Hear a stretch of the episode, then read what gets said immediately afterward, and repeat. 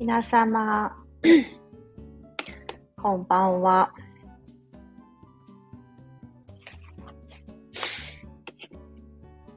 アメリカは今、朝8時18分。突如、すいません。さっき告知はしましたが、急遽、ライブを立ち上げております。告知したけど、たった1時間前なんで、結局、直前、結局突然やってんじゃん状態ですよね。すみません。もし聞いていただいている方がいたら、ありがとうございます。こんばんは。おはようございますの方もいるかもしれない。こちらは朝です。100日、えー、ミニマリスト100日チャレンジ、とうとう100日目が終わりました。いやいや、配信してないやんって話なんですけど、このライブを配信として、ちょっとスタンド FM の方ではですね、声でいろいろお届けしたいと思い、ちょっとゆっくりと語っていきたいと思います。あ、たいちゃんさん、こんばんは。いつもお聞きいただきありがとうございます。そして遊びに来ていただきありがとうございます。100日チャレンジですね。あの、無事に終わりまして、インスタグラムの方に先ほど、あの、投稿してるんですけども、あー。えっとですね、この100日チャレンジ始めたのが3月の、まあ、何日中旬くらいだったんですよ。で、あの、もう今日11月1日ですよね。アメリカも11月1日になりまして、約5ヶ月半ほどかかりました。100日なんて言うと、まあ大体、ね、普通に単純計算すれば3ヶ月半ぐらいですよね。3ヶ月ちょっとだと思うんですけども。まあ、大体、それの、もうちょっとかかって、1点、かけ、1点、1点かける1点、1.5ぐらいの感じですかね。で、一応今日無事に達成しました。本当は10月の末、昨日31日までにと思ってたんですけども、アメリカですね、やっぱり本番のハロー、本番のハロウィンだったりとかで、あ、たえちゃんさん、しばりかさん、ありがとうございます。しばりかさん、こんばんは。ですよね、きっと。ありがとうございます。ご覧いただいて。あの、100日チャレンジ無事に。な、まあ、何のコンテンツをね、すいません。あの、スタイフの方では、あの、いつもね、100日チャレンジ何日目みたいな感じで配信作ってまして、今日はライブでこの、まあ、コンテンツをお届けしようと思いますので、何を100日目に持ってきたかと、もいろいろ考えてたんですけど、ね、あの、やっぱりこれかなと思って、まあ、テーマは、自分の持ち物を数えてみたでございます。はい。私だけしか使わないものをが何個あるのかっていうのを、あの、全部書き出して、あ書き出しじゃない、あの、出してみて、まあ、それを撮影して数えて、というふうにやってみました。あ、かおりさんこんばんは。はじめまして。達成おめでとうございます。ありがとうございます。かおりさんはじめましてですよね。ありがとうございます。あの、で、あの、自分の持ち物をですね、今回、あの、数えてみました。ちょっとそれをね、ご報告していきますね。で、あの、もちろん自分のこの家の中の、ね、私の家の中のものっていうのは、5人家族です。子供が3人いて夫がいての5人家族ですので、まあ、ありとあらゆる生活の必需品っていうのはもちろんあります。うん。なんですけども、もう私がもしこの家から家出するとかね、なった時に、もう絶対これは持っていくとか、私しかこれ使わないみたいな。これ持ってったところで誰にも迷惑かけない。ね、家族使ってないからっていうようなものをピックアップしました。はい。あもちろん、あの、それぞれのカテゴリーごとにそれ以外のものはないんですけどね。はい。で、あ、ありがとうございます。まゆみなさん、100日達成おめでとうございます。ありがとうございます。長かった。5ヶ月半ぐらいかかってしまいました。で、まあ、あの、何をね、どれだけ持ってるのかと、改めて、あ皆さんちょっとあの、ね、夜遅い時間、9時過ぎてると思いますので、ちょっとゆるゆると。私もね、今朝、11月1日の朝が始まったところでして、時差の関係でね、アメリカなので、で、今ちょっと家のね、片付け、ちょうど今子供たちをですね、今日、夫が休みで、あの、送り出してくれてますので、送ってるので、この隙をついてですね、家を片付けながら、ちょっとライブ配信をと思って今撮っておりますちょっと私バタバタとなんかガチャガチャうるさくなってると思いますが、ちょっとご了承ください。皆さんも何か聞きながらです。あの、見ながら、やりながら、あの、聞いていただければと思います。はい。で、私がですね、何を何個持ってたかです。はい。で、まずは、こう、簡単なところで、デスク周りからいきたいと思います。デスク周りというのは、例えばパソコンとか手帳とか、私あの家で仕事をしてますので、在宅ワークみたいな感じなので、まあ自分でね、一人であのやってるんですけど、あの、なのであの、そういうパソコンとか必須になってくる。その辺からまず数え始めました。で、パソコン、で、パソコンを、こう、ノートパソコン使ってるんですけど、それを持ち上げるようなスタンド。前からね、何度もお伝えしてる結構、あの、私が今気に入って使ってるモフットっていうね、あるんですけど、それと、あとは、まあパソコンだからマウスがありますよね。私ね、マウスないとね、なんかミニマリストの中の中では、人の中ではマウス使わない人いると思うんですよ。普通にね、ほら、できるじゃないですか。マウスなくてもこう、手で。なんかそれ、マウスは私必須。マウスと、パソコン、パソコンスタンド、マウス、で、手帳と、あとは、あの、前ご紹介したミサトさんっていう人から、私あの、えっ、ー、と、ISD 個性心理学のこの運気のリズムを見る自分のね、取扱説明書みたいな手帳があるので、それもね、手帳とセットで持ってるので、それがあるじゃないですか。手帳系が2つあるんですよ。で、あとはペンです。3色、フリクションの3色ボールペンをずっと愛用してて、それが1本。もうペンは1本だけ。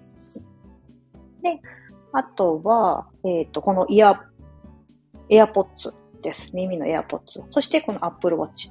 で、その、インスタグラムの時にはこうカウントしなかったんですけど、まあ、あと携帯ですよね。このインスタ、スマホ？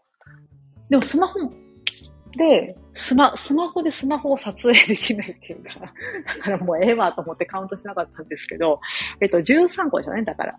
13個ありました。デスク周りと呼ばれるものだけで。はい。あ、そうまなひなこさん、こんばんは。ありがとうございます。末っ子ちゃんとのお、お行儀、お、あ、あお辞儀写真。かわいいですね。癒し。ありがとうございます。うちのおちびちゃん。おちびちゃんにね、おちびちゃん、今日でママ100日達成だからちょっとここでペコリってやってってさ、ちゃんとやってくれました。ママの真似してねって言った ペコってってやってくれて。はい。そう、100日チャレンジ。ああ、そうなんです。あ、持ち物ね。今デスク周り13個言いましたよね。で、次が、うんと、服行きましょうか、服。皆さん、服？あ、じゃあ、靴？ね。で、えっと、あとね、私結構夫と兼用してるものがあったりして、なんかオーバーサイズの T シャツとか、あとあの小物、ニット帽とかね、いつもあの私がよくたまにご紹介してるニット帽、たまに被ってる緑のニット帽みたいな、あれ実はね、夫のなんですよ。勝手に使ってるんですね、勝手に。そう。で、そのニット帽があったりとか、シャツがある。まあ、夫のはもうそのまま夫のものとして自分の数でカウントしなかったんですが、服、もうオールシーズン、半袖から長袖、そしてアウターとか合わせて16着だったかな？はい。ありました。はい。16着です。前は、去年かな？確か。去年もなんか私、確か自分で数えてたんですよ。だその時20、21とかだったかなだったんで、かなりまた減ったなと思います。はい。で、あと靴。もう靴はね、なんかいろいろ試行錯誤したんですけ、してるんですけど、あの、5着。嘘、5足。5足がもう最近の定番でございます。私の中の。スノーブーツ1足、スニーカーが2足、サンダル系が2つ。という感じです。はい。これが私の今の定番というか、これ以上ね、難しいな。なんか四季がある国だから、本当はスノーボードとかね、持ちたくないんですけど、スニーカーだけでもね、いけるっちゃいけると思うんですけど、まあ、寒いので、ちょっと難しいので、今、靴が5足。あ、まゆみなさん、本当に少なくて羨ましいです。さやかさんの数を参考に、また格闘いたします。かっこ笑い。ありがとうございます。でもね、これやってて思うんですけど、こうね、数じゃ、数ではないんですよ。なぜなら、今から言いますけど、例えばですよ。ミニマリストって言ってるんですけど、ミニマリストの人って多分ね、アクセサリーとか多分ほぼほぼ持ってない。でも私ね、数えたら13個。これ多分、これ増えてるんですよ、今年。イヤリングとかま1個しか持ってなかったけど、今は2つ持ってたりして、増えてます。はい。なんですかやっぱでも数じゃないんですけど、その、何が、こうやってでも減らしていくことで何が本当に自分が好きなのかみたいなのってね、分かってくると思うんですよ。だから服はこれだけバーって減らせても、アクセサリーは、いや、減らしたくないし、むしろ、あれ欲しいな、これ欲しいなとか結構今思ってるんですよ。うん。そう。だからそういう感じですね、あの、減らしていくメリットっていうのは、なんか何が本当に自分に必要なのか、何が本当に自分が好きなのかっていうのが分かってくるとのでね、非常にいいなと思ってます。はい。で今言ったようにアクセサリーがね、13個あったんです。服が16、靴が5足、で、靴もね、服の割合にしたらまあまあ多いじゃないですか。ね。で、えっ、ー、と、アクセサリーが13個ですよね。で、あとは、えっ、ー、と、バッグとか小物系例えばあの冬のニット帽とか、さっきの服とはまた別で、あとカバンとか、ね、外に行くためのカバンとか、そういう小物系で、え、何個あったかな？何個あったかな ?7?7 だったかな？多分それぐらいだったんです。7, 7か8ぐらいでした。で、あと貴重品、パスポートとか、あとカードとか、財布、家の、家も私カードなので、カードキーとか、そういうのを含めて、あ、家出するのにカードキーいらないか。まあいいや。さっき、家出する前提でとかって数え始めたんですけど。そう、お財布とか含めると、貴重品系が8で、で、メイク、メイク道具。うん。こうメイクポーチをなんかね、あの、私めっちゃ減ったんですよ。今ね、私今これ、基礎化粧品まで、基礎化粧品、乳液？このクリーム今終わらしたんですけど、今化粧しながら スタイフ撮ってますけど、あの、スタイフの今ライブやってるんですけど、あ皆さんもなんかやりながら、やりながら聞いてくださいね。ありがとうございます。お付き合いいただいて。あの、メイク道具が5でした、5。まず、この CC クリーム。1、CC クリームじゃないですか。で、普段あんまやらないですけど、パウダー、ちょっとこう、日焼けしたくないなって時とかに、それに重ねるパウダー。で、アイシャドウを、マスカラ。以上。1、2、3。うん、そうそう、今 5, 5個ですよね。だから、そう。5。5セットになったんです。5セットじゃない。5つ。メイク道具はね、たった5つになったんですよ。前までね、多分ね、12、3個持ってました。で、このチーク、チークブラシ、アイブロウ、アイブロウマスカラ、アイライナー、この今言った5つはあったし、あとファンデーション、今 CC クリームにしてますけど、ファンデーション持ってたし、コンシーラーあったし、そう、という感じで、めっちゃあったんですよね。12、3個ぐらいはあったんですよ。それでも最低限だなとかとか思ってたんですけど、うん、今ね、かなりね、減りましたね。これはやっぱりあれですね。アイブロウタトゥーとアイライナーのタトゥーをした。これがやっぱりね、非常に大きかったです。そう、メイク道具はだから5個じゃないですか。ほんで、えっ、ー、と、今どこまで行ったかな。あ、あとスキンケアとヘアケアです。で、髪の毛をね、このミニマリス100日チャレンジ中、私切ったんですよね、バッサリと。前までロングだったんですよ。だからその当時はやっぱりヘアケアっていうと、その、オイル、オイルじゃない、あの、クリーム、ヘアの、ヘアクリームみたいなのを持ってたり、でもそれはまあ持っててもね、お姉ちゃんと共同で使ってたりしたから、自分の数には入れてなかったんですけど、今はヘアトリートメントもいらないし、まあなんせ短いんでね。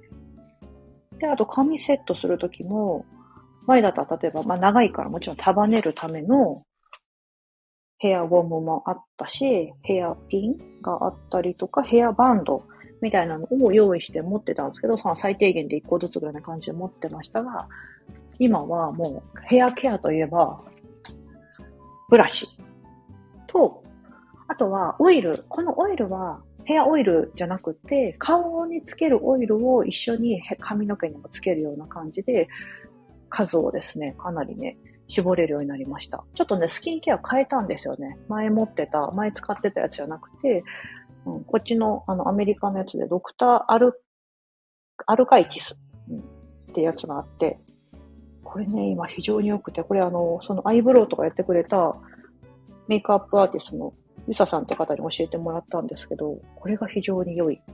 で、それのオイルを顔にもつけるし、髪の毛にもつけて、すごいしっとりするし、めちゃめちゃいい匂いで、しかもこれすごいんですよ。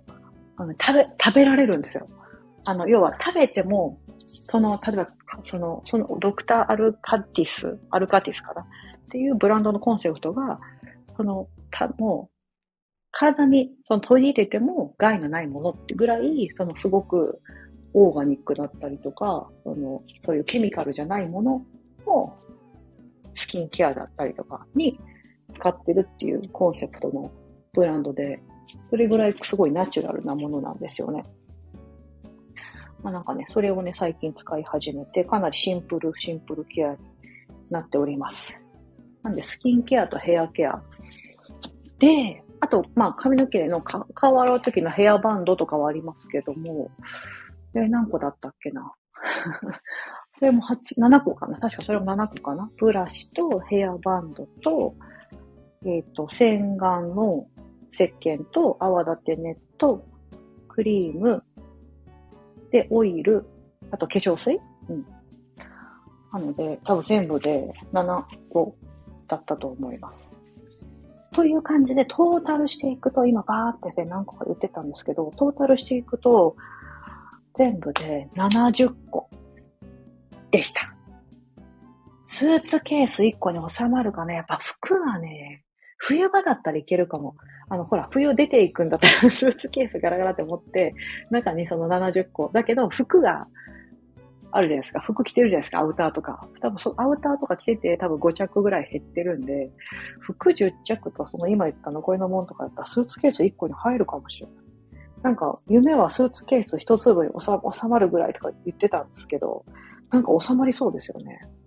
まあもちろんその中にはね、ほら、例えば、食品とか、そうシャンプー、リンスとか、もちろんそういうのは入ってないですよ。消耗品系とか入ってないですけどもう、そういうのは全部もう買うっていう前提で 行けば、いけんじゃねえみたいな。はい。ちょっとそういう感じでですね。これがまあ100日チャレンジの中の自分の、まあ、最後いくつだったのかなっていうの皆さんも気になるかなと思って全部を大公開してみました。はい。で、まあ、やってみて、実際、この100日間のね、感想だったりとか、なんか皆さんもしご質問とかあったら、ぜひ、あの、くったくないご意見を なんか、見ててどうでしたとか、ね、見ててどうでした？この100日チャレンジ。なんか何やってんの状態ですよね、多分。ね。勝手に一人でなんか、何やってんだ状態じゃないですか。ちょっと、すいません。ちょっと、ちょっと着替えてます。もう本当、でもね、100日チャレンジね、あの、やると、まあ、100日って長いので、あ、ベ、ベリーさん、こんばんは。ありがとうございます。遊びに来ていただいて。100日チャレンジね。あの、まあ、普通に毎日、本当に毎日、やったとしても3ヶ月ちょっとじゃないですか。で、人間のその習慣って呼ばれるものあるじゃないですか。うん。で、どれぐらいで定着するのかっていうと、なんかあの、そういう難しいとこ、例えば運動習慣とかぐらいになってくると、やっぱ半年ぐらいかかるみたいですけど、通常の生活習慣みたいなところですよね。またまさにこの暮らしみたいなところは、まあ3ヶ月あればね、だいたい定着するというのが私が今まで本で読んだ本の中では言われてます。で、早い習慣化だったら3週間って言われますよね。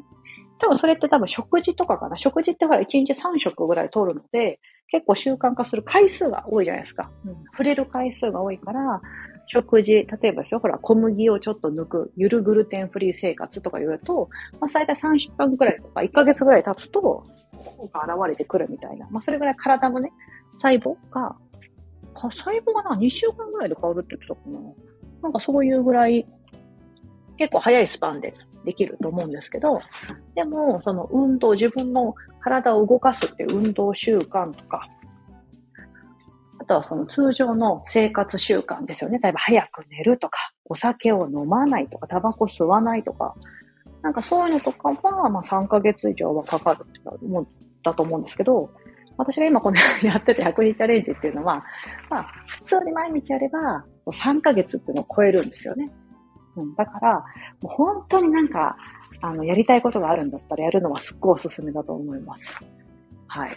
まあ多分ダイエットとかやってる人結構多いですよね。あの、100日後になんか、痩せる私みたいなとか、100日後にデブから何何キロ痩せよ痩せる私みたいなとか、にすると、まあ、見られてるっていうその公開宣言効果も期待できるし、あとはその、やっぱり自分の身なり、その、あ明らかにダイエットってこう見た目が変わるので、わかりやすいですよね。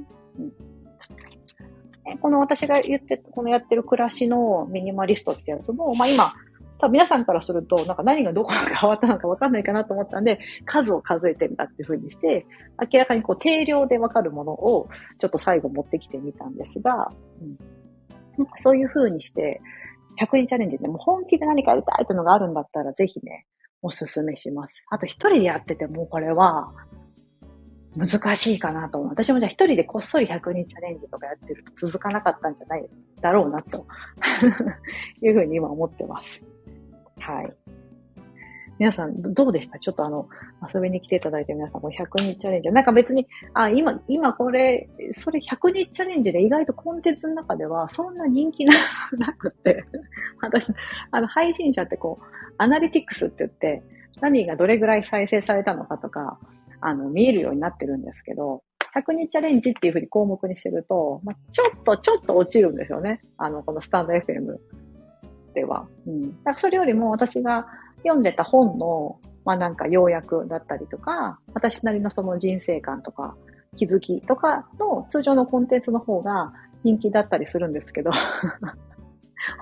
だから、スタイフでやり始めた時に、あ、しまったみたいな感じ。で、皆さんのご期待とはちょっと違ったかもしれないとか思ってたんですけど、まあまあちょっと無事にね、今日終わりましたんで、明日から、明日の配信からですね、通常の、はい、コンテンツをですね、やっていこうと思ってますが、あ、相馬のひなこさん。100日チャレンジやる前にさやかさんが100日経ったらこうなってると思ってた自分と実際、うん、一番変わったなと思ったところってどこですか？ありがとうございます。ご質問いただいて。これはですね、さっき言ってたみたいに、私は習慣化だと思います。習慣化できました。この100日チャレンジ中にいろいろ、あの、やめましただったりとか、ルーティン化しましたとか、あの、いろいろやってきて、あとは常に、あと、その期間中に2回ミンスゲーム、あの、減らしていくやつですよね。ミンスゲームしてみたりとかして、もう私の中でその暮らしをもう減らすってことを先に考えることだったりとか、1個増えたり1個減らすもそうですし、なんかね、もう5ヶ月ぐらいずっとやってると、常にそこを意識してるんですよね。うん。あとなんか何かしらコンテンツ考えてるんですよ。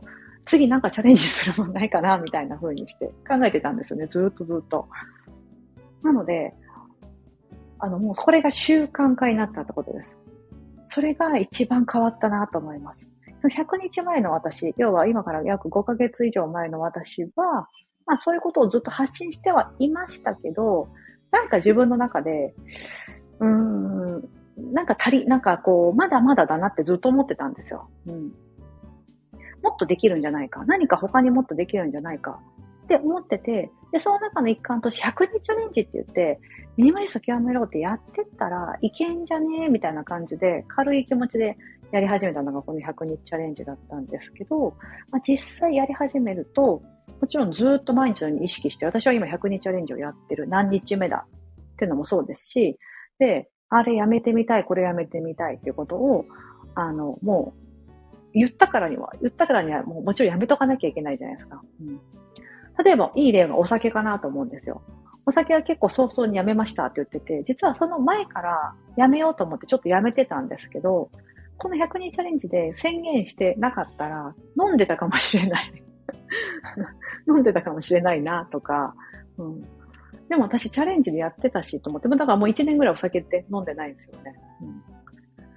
うん、だったり、その言ったからにはもうそれを継続していこうと思いますし、チャレンジってやってるから、あの、もっと減らしたいとか、あとはやっぱりそうやってやってると応援してくれる人、頑張ってくださいみたいな感じで楽しみにしてますとか、すごい99日目まで来た、まで来たら、あと1日ですねとか、1日目から欠かさず見てましたって言ってくれる方がいたりとかして、もうなんかすごい嬉しくて、こう、普段何も反応されてなくて、ど、どんな方かもわかんない方が、そうやってポロってこう、急に言ってくれた、見てくれてたんですね、みたいなとか、なんかこう、やってることが誰かのためになってる、とかいうのも改めて感じて、やっぱそういうところで、本当やってよかったなっていうのと、変わったのがやっぱ習慣なんですよ。もう私の中ではもう、何か探、捨てるの探してるのが当たり前だし、何やめようかなとか、うん。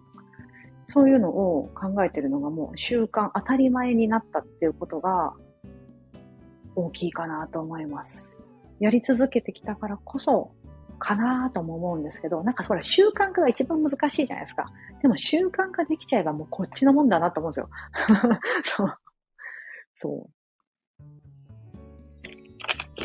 すいません。ちょっとお水を飲ませていただきながら。ありがとうございます。ご質問いただいて嬉しいです。そう、皆さんもなんかね、100日ってでもね、あの、ぶっちゃけ大変なんで、あの30日、ビンスゲームぐらいの30日間がおすすめだなと思います。うん。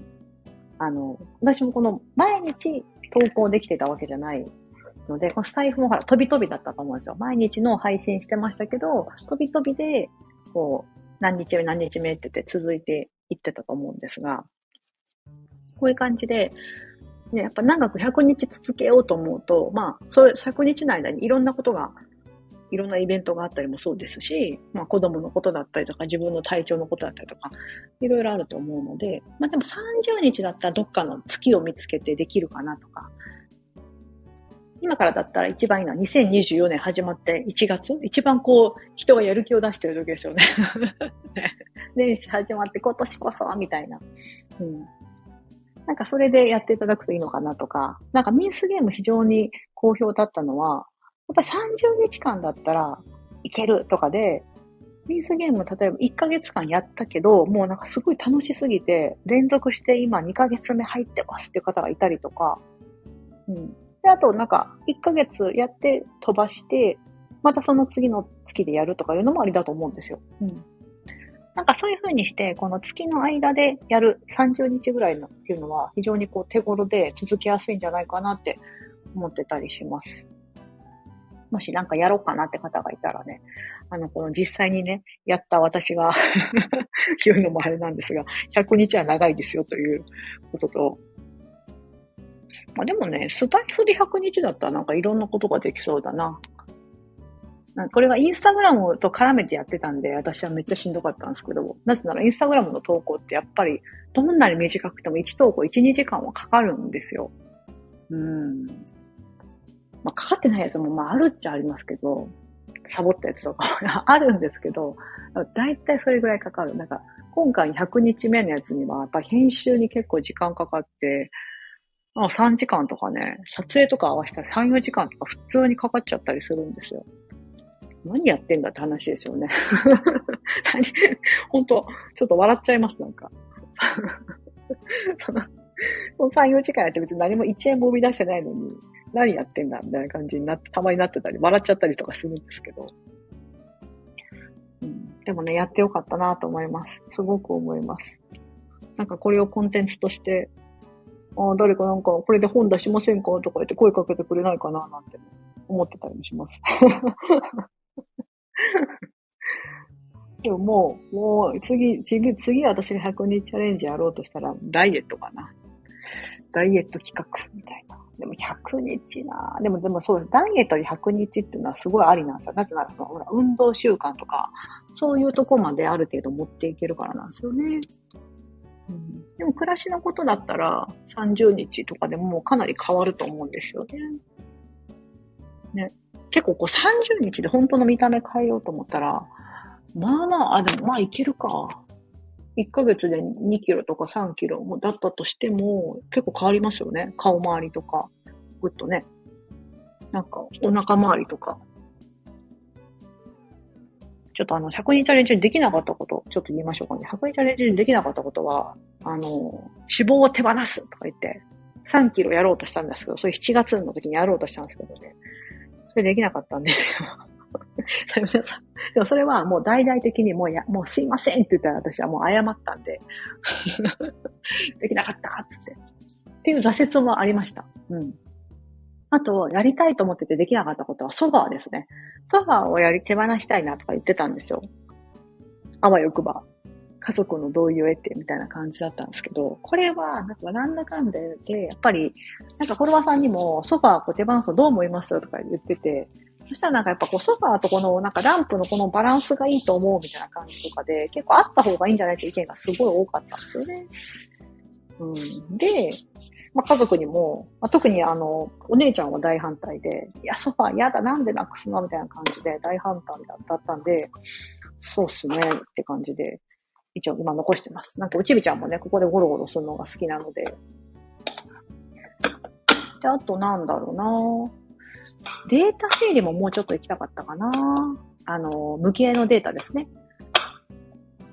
えっ、ー、と、写真の整理もね、まだできてないんですよ。うん。と、でも、ものすごい達成できたなと思うのは、やっぱりメイクかな。メイク、メイクアップ、化粧、お化粧に関してはここまで減らせると思ってなかったですし、はい。こんなにできて、ちょっと自分でもびっくりしてます。あ、そう、ひなこさん。習慣化。言葉だけ聞くとハードル高いと思うけど、テーマ絞って頑張れば100日頑張れそうですね。うんうん、そうなんそうなんです。ぜひね、ご自分のね、なんかこのテーマだみたいな感じでね、やっていただくといいと思うんです。あ、まゆみなさん、さやかさん、ぜひインテリアのコツも教えてください。すっきりしているのに素敵なインテリアで憧れます。あ、ありがとうございます。あ、ヒロ、かっこライフスタイルさん、こんばんは。遊びに来ていただきありがとうございます。インテリアですね。私はですね、あの、あれですよ。一応プロフィールに書いてるんですけど、あの、元ビジュアルマーチャンダイザーと言いまして、その、例えば小売業とかにおいての、あの、ディスプレイだったりとか、お店の見せ方みたいなところをずーっとやってたんですよ。ずーっとやってたんです。その職だけで多分10年以上。会社自体には16年ぐらい勤めてて、まあ、営業職とかもやってるんで、あの、あれなんですけど。なので皆さんね、コツがあるんですよ。これはね、そう、あの、私がビジュアルマーチャンダイジングでやってきた仕事っていうのも全然、あの、今の暮らしの中に生きてまして、だから皆さん、あの、ちょっと、ちょっと離れちゃうんですけど、その自分が今までやってきた経験っていうのは、多分ね、だ何にでもね、活かせるんですよ。そう。だって、あの、仕事でやってきた、そのお店のディスプレイとかって別に、そんな大してね、関係なさそうかもしれませんが、家の中のポイントですごく使えるんです。で、インテリアのコツとしては、あの、もう私多分すごい少ないと思うんですよ。飾ってるものとかも少ないですし、あの、置いてるね、観葉植物的なのも生きてるものは1個しかなくて、あとはフェイクを2つばかし置いてますけども、大きいのとちっちゃいのと。ですが、これも置いてる場所にポイントがあって、人間ってこう、まあ、人が家の中で生活していると、生活動線っていうですね、見えない線が生まれてるはずなんです。まあ、要は通路ですよね。お店とかもそうだと思いますが、皆さんスーパー行くじゃないですか、スーパーマーケット。じゃあまず入ったら、大体日本だと野菜コーナーが最初にありますよね。野菜があって、次肉があって、で、今度こう、通路がバーって細かく分かれてて、お菓子系があったりとか、最後なんかパンとかお惣菜とか、なんかそういう流れが日本だと普通だと思うんですけど、で、アメリカの場合は、あの、だいたい初め絶対お花から始まるんですよね。あの、お花が essential って言って欠かせない、お家の中に欠かせないものみたいな感じで、花とか植物から絶対店頭って始まるのが普通なんですけど、でも次は一緒で、やっぱり果物とか、まあ多分体の中に取り込む栄養素として必ず必要になってくるもの、そしてお肉とか、あとの流れ一緒ですね。で、最後にお惣菜系があって、デリとかそういうのがあって、みたいなこの流れがあるじゃないですか。この流れと家の中の流れって、ね、一緒なんですよね。で、多分同じお店、お店だと客動、客動線とか言いますけど、お家の中で生活動線って言って、生活していくときに、家に帰ってきて、まずアウターを抜いてバッグを置いて、手を洗って、次にどこに行くみたいな。次ソファーに直行するのか、次はキッチンに行くのかとか、で、冷蔵庫に開けてとか、で、ご飯作るときもキッチンからそのダイニングテーブルに行くまでにどの道を、どの場所を通ってとか、うん、っていう風な歩く道があると思うんですよね。そこの時に何が見えてくるかとか、何が取りやすいかとかやっていくと、非常に効率いいお家が出来上がります。そして、インテリアのところで行くと、その目の、例えば、だからお客さんが来た時に、パッと、あ、素敵だねって思ってもらえるには、家に入った瞬間にパッと目に飛び込んでくる目線の先にあるものは何なのか。うん、そこにごちゃごちゃしたものがあると、非常に家の中って汚く見えてしまうと思うので、そこにはパッとこう、あの、その壁が見えるんだったら、そこに一枚絵を飾ってみるとか、うん、部屋に入った時に、パッとこう、右、あの、目につく場所に時計を一個あるんだけど、それをデザイン性のある時計にしてみるとか、というように、何かこう入った瞬間にパッて飛び込んでくる、そのね、第一印象ですよね。人間もこう会った時の第一印象って何秒で決まるとかってあるじゃないですか。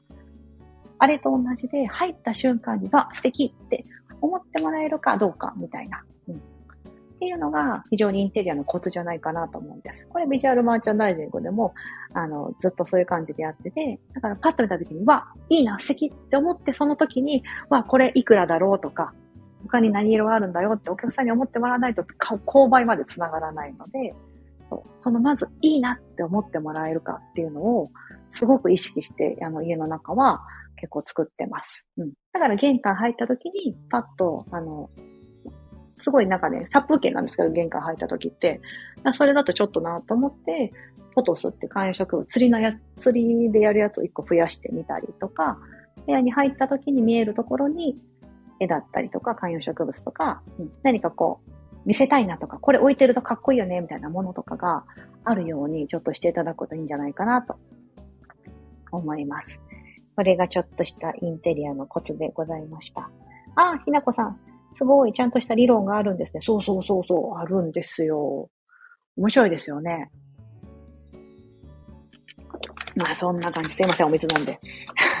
なんか朝って飲み水、お水もね、お水でも最近あんま飲めてないな1.5リットルぐらいは基本的に飲んでるんですけど、お水飲むときも私ね、これはちょっとその環境的なところでいくとあんまりそんなに良くないかもしれませんが、ペットボトルを3日ぐらい同じのを使って 500ml のペットボトルで気に入ってるお水があって、それを箱買いして、3日ぐらいは同じのをペットボトルを使うんですけど、初めはその買ってきたミネラルウォーター500ミリ、でも500ミリリットルのペットボトルってすぐなくなっちゃうじゃないですか、お水。で、その後家の中の浄水のお水を足して、これいいのはやっぱりそれで量がわかるってことですよね。何回自分でこう足したのかによって、1日何リットル飲んだのかっていうのがわかりやすいので、私最近はここ1年、1、2年はね、そういう感じでのお水。だから私はいつもグラス使わずお水飲むように、あえてしてます。うん、それで自分が飲んでる量を把握するみたいな風にしてやってます。ね、本当はね、環境のことを考慮すればペットボトルじゃなくて、ちゃんとね、毎回そのマイマグ、ね、タンブラーみたいな感じで、それで測ればいいじゃんって感じかもしれませんが、なんかね、そのペットボトルのお水が好きで、そう。でもこれ、それをね、毎回ミネラルウォーターを全部、その1日1.5リットルずつ全部ミネラルウォーターになると高いので 高いので、そこをこう削減するためにね、なんかそんな感じでやってます。あ、そうまなひなこさん。あ、まゆみなさん、ありがとうございました。とんでもございません。ご質問いただきありがとうございます。我が家はインテリアにこだわるところにまで達してないので、年末に向けて今月は今まで挫折してたミンスゲーム、うん、コンプリート目指します。おー、頑張ってください。今日から11月始まってますしね。そう。月初はいいですよ。今日皆さんぜひ、はい、今日のうちに、はい、1個。今寝る前に1個、ぜひ、行ってみてください。お財布の中のレシートでもいいと思いますし、あとなんだろうな。なんかあの、ボールペンとかね、すごいいいですよ。あの、パパッと何個か書いてみたときにね、絶対インク切れてるやつあると思う。うわ、これも出ないや、みたいなのとか。ね。なんか、あと子供のね、あの、鉛筆とかでも、もうなんか明らかにこれ書きづらすぎるやろっていうぐらい短くなった鉛筆とか。ね。なんかそういうのとかね。あとなんかプリント？学校のもらったプリントとか。もう今11月なんでね、10月の例えば給食のやつとか、日本だと給食あるじゃないですか。そういうのとかとか。さあ、今日です。今日、今日それ、もういらない日です。はい。もう過ぎ去った情報はね、後から必要なくなくなってくるので、そう。過去、過去のものってめっちゃ増えていく、いくじゃないですか。だから私は手帳も、この年が始まったら、今2000 2023年の手帳を使ってますけど、私はちょっと9月始まり使ってるんで、2024年の9月になったら買い替えるんですけど、ね、例えば今、手帳、2023年。で、2024年の新しい手帳をもう控えてるんだったら、2023年の手帳は1月に入って、なんか新しい情報を、新しい手帳の方に書き加えたら、もういらないっていう風にするとか、うん。ってしてかないと手帳も溜まっていきません？なんかあの、あとお手紙とかね、そう書いたものとかも。うん。なんかそういうのもね、アップデートしていくのがいいんじゃないかなと思います。ああ、もう本当ありがとうございます。40分もここまで喋り倒してしまいました。皆さん遊びに来ていただきありがとうございます。今日無事ですね、あの100日チャレンジは達成しまして、私自身が持ってるものを数えてみたら、まあデスク周りからメイク、あとスキンケア、ヘアケア、服、靴とか、貴重品とか、まあ、そういうの全部含めると70個だったんです。ああいう消耗品とかね、あの食べるものとかそういうの抜きですよ。うんもし私がこの家から、もうママ出てくって言って 出ていくんだ、その70個のものだけを持っていけば、あとはもうお金さえあれば、あとなんかね、自分で何でも買って、ね、そういう消耗品系ができるので。うん、という風な感じで、なんとかスーツケース一つ収まる分ぐらいまでいけたんじゃないかなという風に思っております。はい。これは非常に達成感がありますし、家族からも、おー、ついにって言って やっと終わったの、ママみたいな感じで言ってもらいました あ、まゆみなさん、私も、さやかさんとバンソースミンスゲーム頑張りますね。あ、ぜひぜひ。ぜひミンスゲームやってください。11月。私ももう一回やろうかな、11月。そう。いつもフォロワーさんを巻き込んでね、あの、いつもやってるんですけども、うん。なんかね、誰かと一緒にやってるってなると、あ、やばいやばいやばい、今日やらなきゃやらなきゃ、今日15個みたいな感じで、そう、やると思いますし、そのなんかね、その探すっていうのもまた癖になると思うんですよね。うん。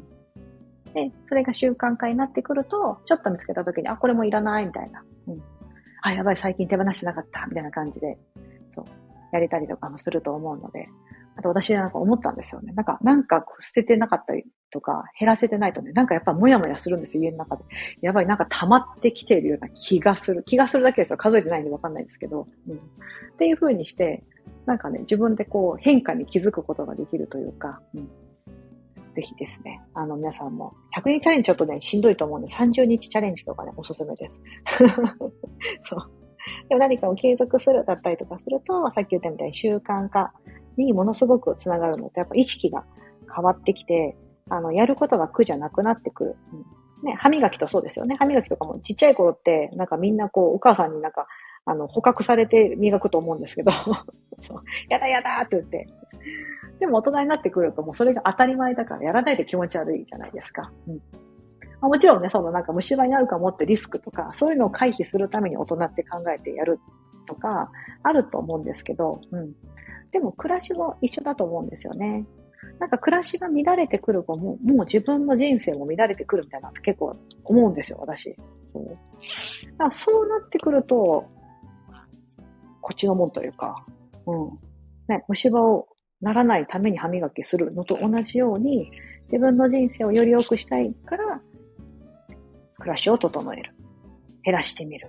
だったりとか。うんなぜならこの減らしたことによる大きな効果っていうのがですね、もう何事にも変えれないというか、うん。というふうに、なんかね、減らし始めてね、どんどんなんか、あの自分の人生が悪くなってくるんだったら、あの、別だと思うんですけどね。ででも絶対そうならないんですよ。そう。絶対そうならない。ね、家きれいにしてね、なんか、運気下がるとか、なんか、もう居心地悪くなったって人は多分いないと思うんですよ。うん。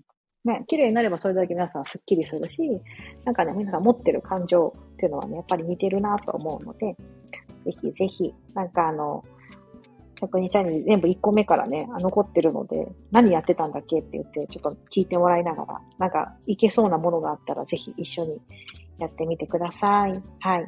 私の100日チャレンジは今日で終わりになりますが、これからも暮らしは続いていきますし、自分なりのミニマリズムをこれからも追求していきたいと思っています。はい。ここまでお付き合いいただき、そしてこのライブ遊びに来ていただき、本当にありがとうございます。じゃあ今日はここでライブを終了させていただき、また明日からは、なんか日常のコンテンツというか、はい。私のこのテーマであるどこに住んでもミニマル思考で楽して暮らす。はい。楽して暮らすために何をしているのかってこととかをお届けしていきたいと思います。今日はありがとうございます。皆さんお聞きいただいて。あの、日本の皆さんもう10時ですね。夜遅くなってしまったので、どうぞ。あ、ありがとうございます。まゆみなさん。おはよう、おやすみなさい。ご覧いただき、ご覧じゃない、お聞きいただき、遊びに来ていただき、ありがとうございます。ありがとうございました、いなこさん。あ、ベリーさんもありがとうございます。あ、ベルさん、ベルさんもありがとうございます。ではでは、ここで失礼いたします。あ、しばりかさんも、たえちゃんさんもありがとうございます。また引き続き楽しみに聞きますね。明日も楽しみにしています。ありがとうございます。いつもお聞きいただいて。ではでは失礼いたします。